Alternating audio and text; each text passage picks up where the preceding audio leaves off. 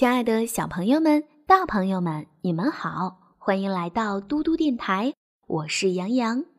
今天为小朋友们讲的睡前故事是《神奇树屋系列之木乃伊之谜》。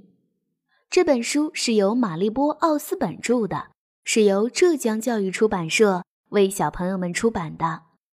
今天我们会听到第五章《幽灵女王》，是幽灵。安妮轻声说：“杰克吓坏了，惊恐地瞪大了眼睛。”这时，幽灵开口说话了，他的嗓音空洞，还带着回音：“我是哈特比。”他悠悠地说道：“尼罗河的女王，你们是来帮助我的吗？”杰克吓得说不出话来。“是的。”安妮说。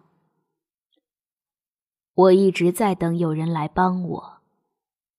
幽灵女王说：“等了上千年。”杰克的心跳得越来越快，他觉得自己随时都会晕倒。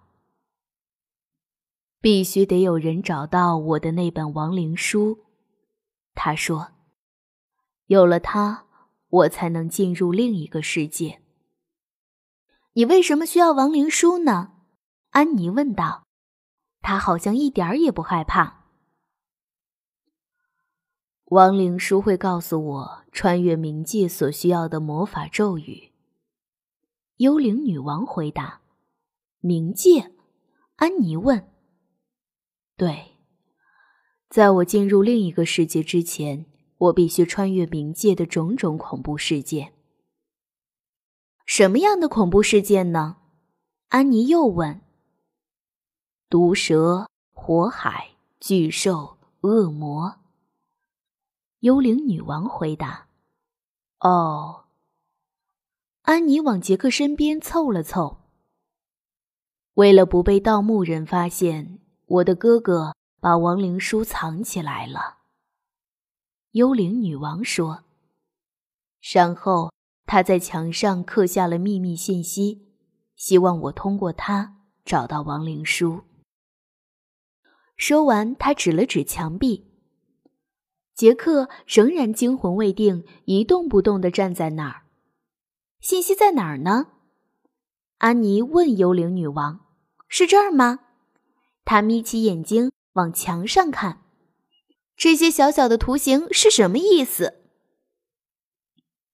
幽灵女王的脸上露出了忧伤的微笑，说：“唉。”我哥哥忘了我有个奇怪的毛病，我看不清近处的东西，于是上千年来我一直没办法读懂那些秘密信息。这不是什么奇怪的毛病，安妮说：“我哥哥也跟你一样，所以他戴着眼镜呢。”幽灵女王惊讶地盯着杰克：“杰克，你把眼镜借给他。”安妮说。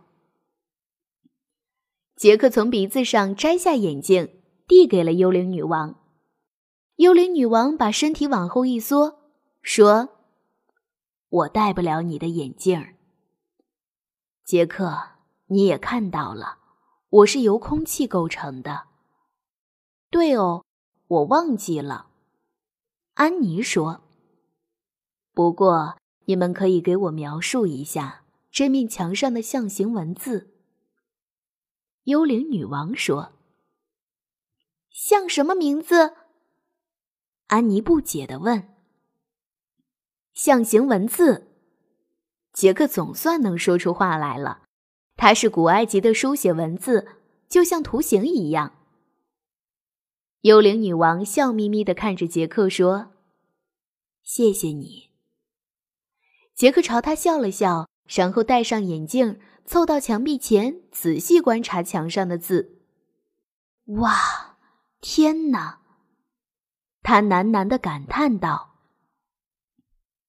小朋友们，杰克在墙上看到了什么字呢？安妮和杰克能不能顺利帮幽灵女王找到通往冥界的密码呢？”我是杨洋，如果你喜欢听杨洋姐姐讲故事，可以让爸爸妈妈关注微信公众平台。嘟嘟 Radio。我们明天再见啦，晚安。